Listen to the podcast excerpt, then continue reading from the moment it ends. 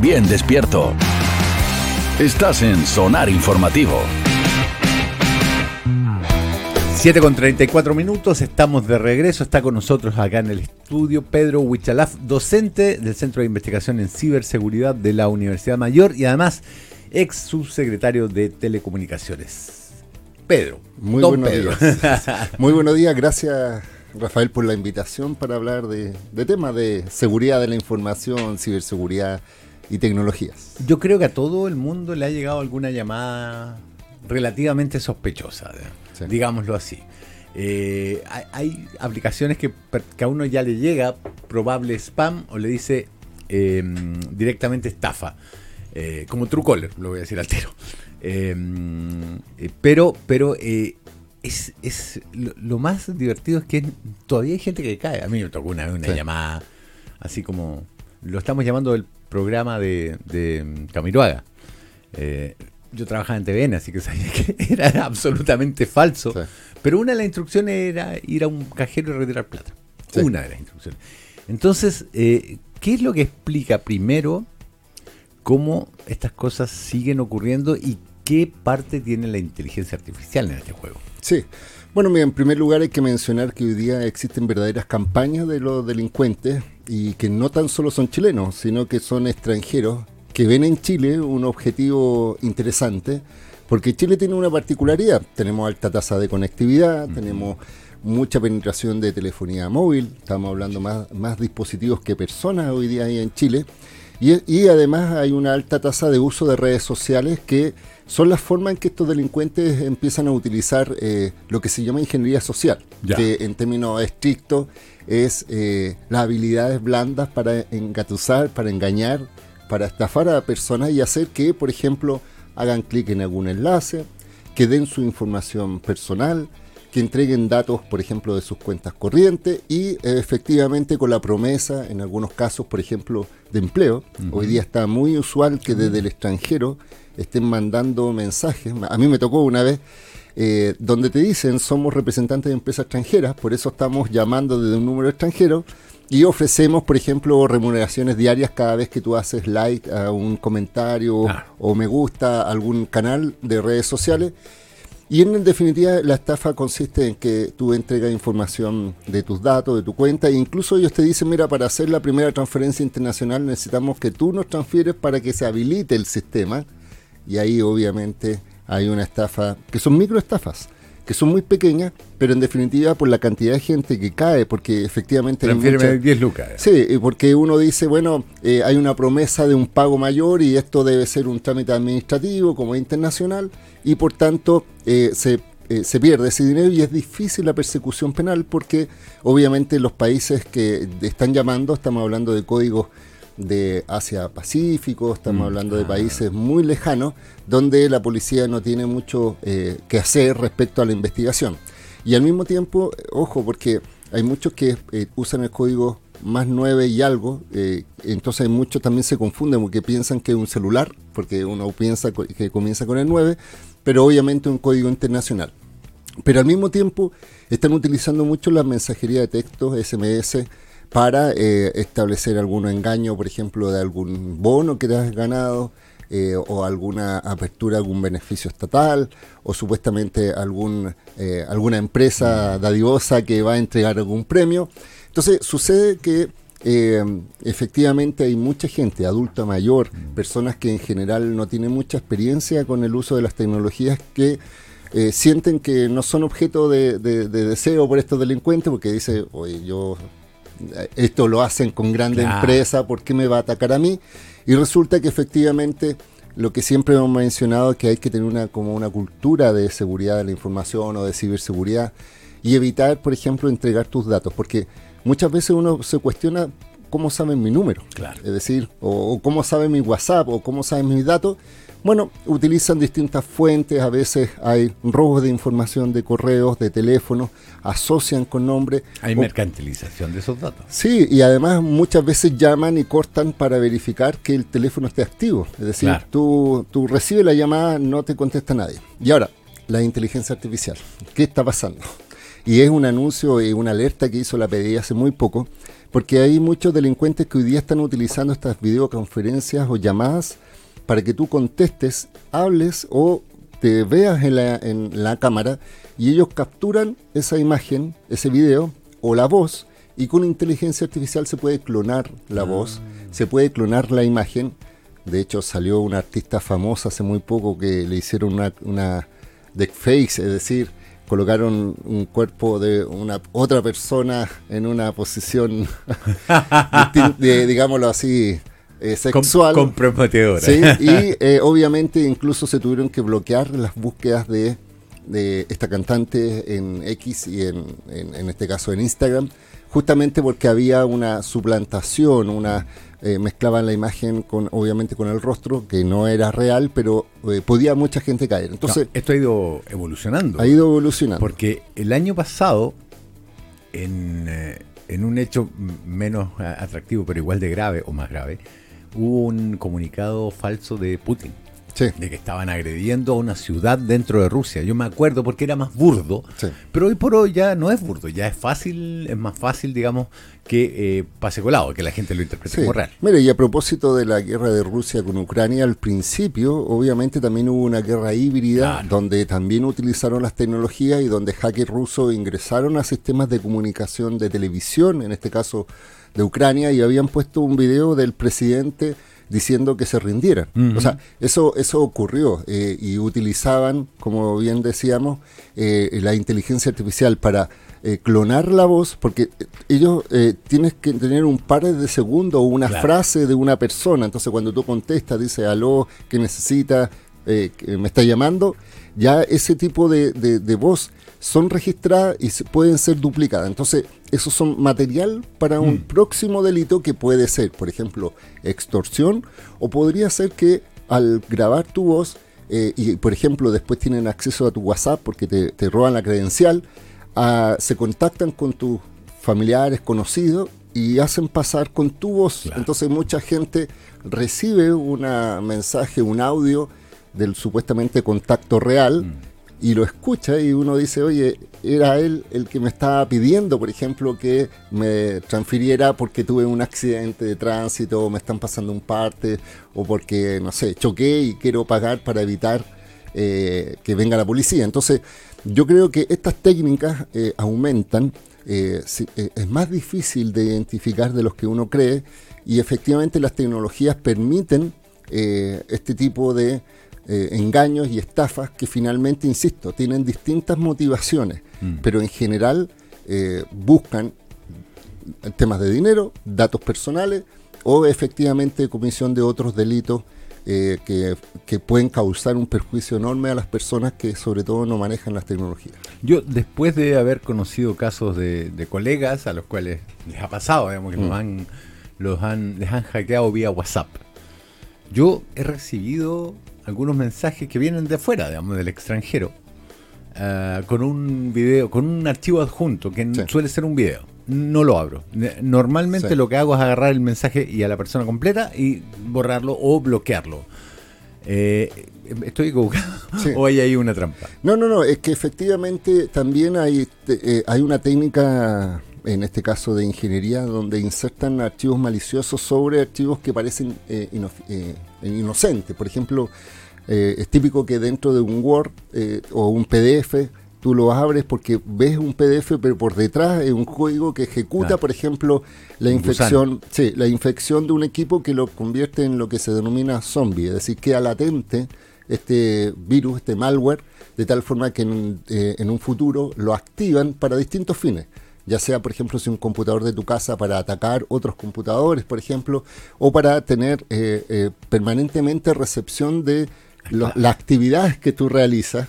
O típico también estos correos que te mencionan, hoy te hemos visto, que te mandan un correo desde tu propio casilla, o sea, teóricamente desde tu propio correo diciendo, hemos intervenido, te hemos visto en actividades. Claro, chantaje. chantaje, porque hemos visto que, por ejemplo, tú ves eh, imágenes pornográficas y si no pagas, eh, vamos a repartir a todos tus contactos. Entonces, yo he tenido gente de verdad, eh, conocidos que eh, siento que tienen algo de experiencia y hay, igual aún así caen o la dudan y me consultan. Entonces, Yo creo que lo primero, la mi primera recomendación, por ejemplo, en el tema de las llamadas telefónicas, tener aplicaciones como el que tú mencionabas, Truecaller, que es una aplicación que identifica contactos que no tienes registrados. Y esto es como Waze, porque en el, sentido de que se alimenta con el comentario de muchas personas. Entonces, si uno etiqueta un número como engaño, probablemente a la próxima persona, como está dentro de esta comunidad, le va a salir este tema. Entonces, es un sistema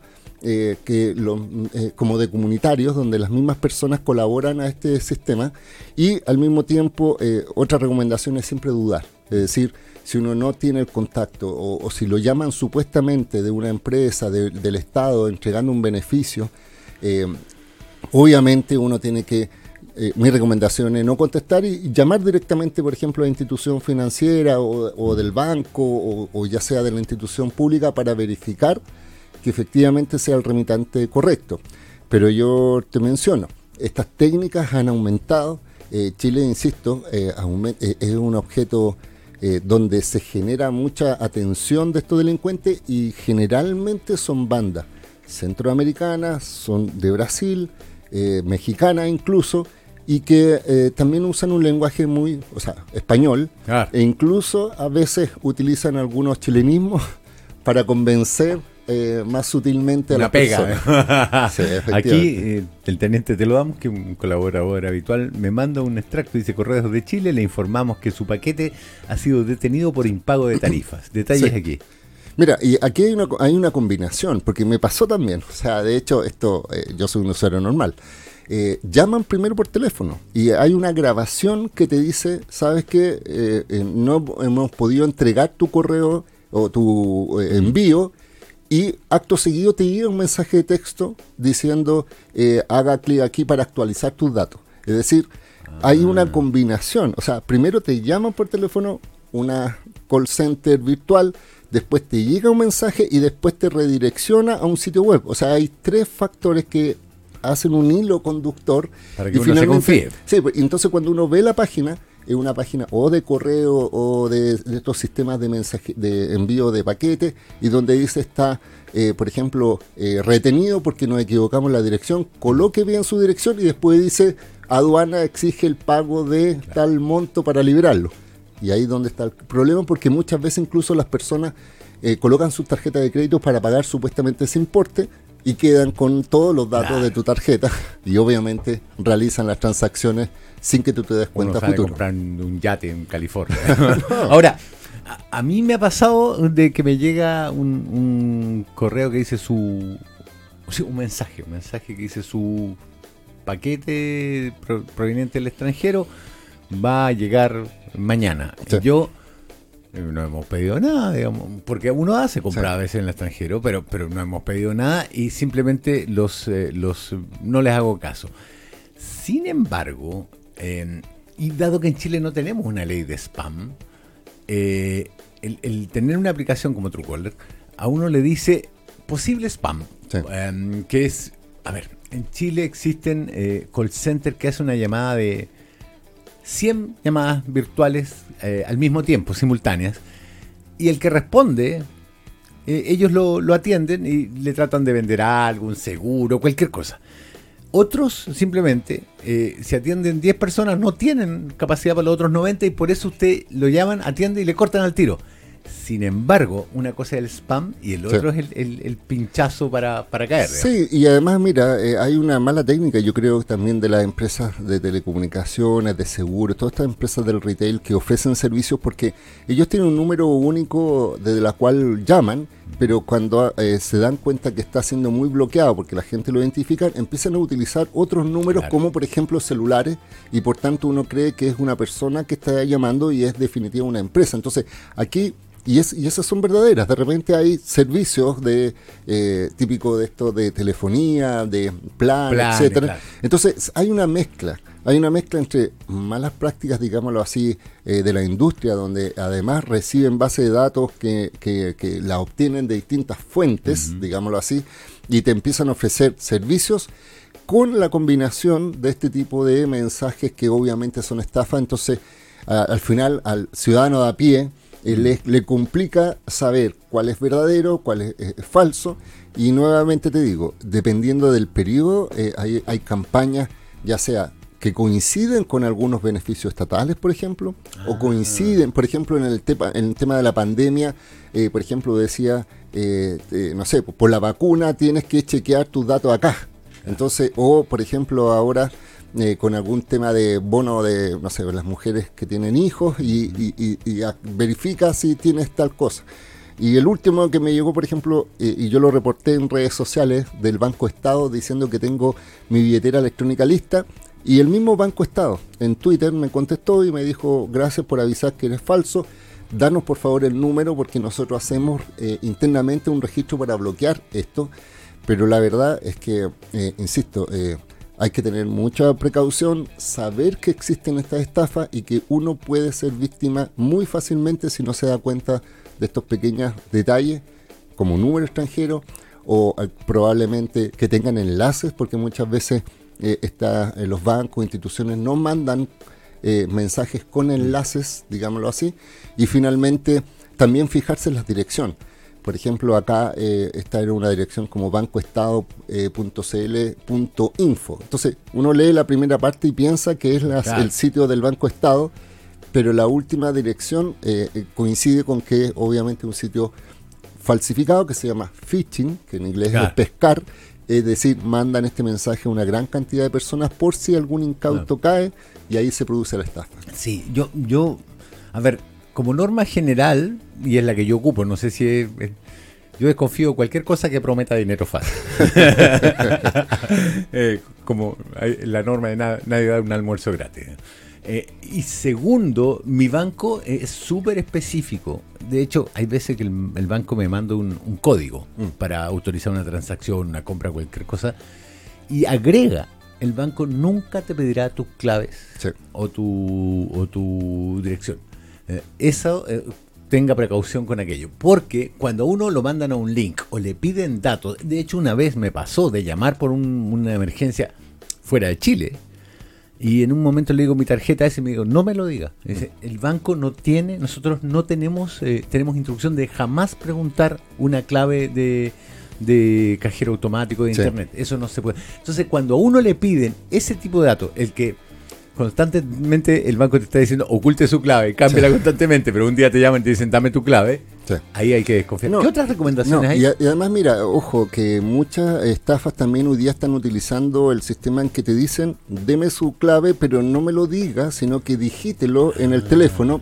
Y hay software que detectan por el sonido de las teclas el número. Entonces también se produce un engaño en el sentido de que uno dice realmente nunca le entregué la clave, diciéndosela, pero al digitarla en el teclado esto eh, lo capta y obviamente ellos identifican esto y obviamente hacen la estafa. Pero ojo, eh, esto es muy importante porque hoy día existe una ley eh, que obliga a los bancos a responder en caso de estafa o engaño hasta cierto monto. Pero ojo que esto, esta ley es del año 2020 pero recientemente los bancos están presionando mucho por cambiar esa normativa porque ellos mencionan que ha habido mucho aumento de estafas y ellos han desembolsado mucho dinero, digámoslo así, en restituir. Me está saliendo muy caro. Sí, y además... Mutualicemos. no, no, es broma. ¿Sabes por qué? Porque están pidiendo que la responsabilidad sea del usuario y se vuelva la figura de que el usuario tenga que tener un seguro. Es decir, que sea el usuario el que pague este seguro, porque además ellos aumentan, eh, mencionan esta figura del autofraude, es decir, que tú ah. dices que te engañaron y en el fondo no fue así, pero yo creo que esta discusión eh, es muy importante porque en definitiva lo que ha dicho la jurisprudencia y lo que yo siento es que los bancos tienen que incorporar nuevas tecnologías donde para ellos es un gasto, pero esto es una inversión, porque ellos tienen que garantizar que eh, tu identidad digital, que eres tú el que está realizando las transacciones, porque en, vía presencial ellos te piden el carnet, te chequean, etcétera, y cuando utilizan y te disponibilizan sistemas eh, electrónicos, tienen que ellos acreditar y por tanto la responsabilidad es de ellos verificar que no es un tercero. Pero esta es una discusión que hay que tener porque obvio, eh, si cambia la ley, los perjudicados vamos a ser los consumidores. Una última pregunta y muy cortito. Los baby boomers, como se nos llama a nuestra generación, somos eh, todavía, a ver, de los que no hacen ningún millennial ni centennial. Nosotros nos gusta ir al banco a recibir la tarjeta que pedimos, hacer el trámite, a firmar. Eh, es, yo entiendo que es molesto, pero, pero es seguro, es lo más seguro del caso. Sí, bueno, pero ojo, porque una cosa es que uno tenga el plástico y piense que está seguro, pero muchas veces hoy día existen las billeteras digitales, existen otras alternativas, tú abres cuentas hoy día eh, digitales sin mm. necesidad de tener ese plástico que te asegura que lo tienes. Mucha gente incluso saca estos productos y los guarda en un cajón y nunca más los va a utilizar pero insisto, estos delincuentes acceden de distintas formas y finalmente activan estos servicios sin que tú te des cuenta. Don Pedro Winchalaf, no, Winchalaf, eh, ex subsecretario de Telecomunicaciones y docente del Centro de Investigación en Ciberseguridad de la Universidad Mayor, muchísimas gracias por haber venido, por habernos dedicado este tiempo con este calor y Sí, no, y gracias por la invitación y el llamado nuevamente a la gente a tener mucho ojo, dudar y no hacer clic nunca en enlaces. Muy bien, esto es Alice in Chains con Man in the Box.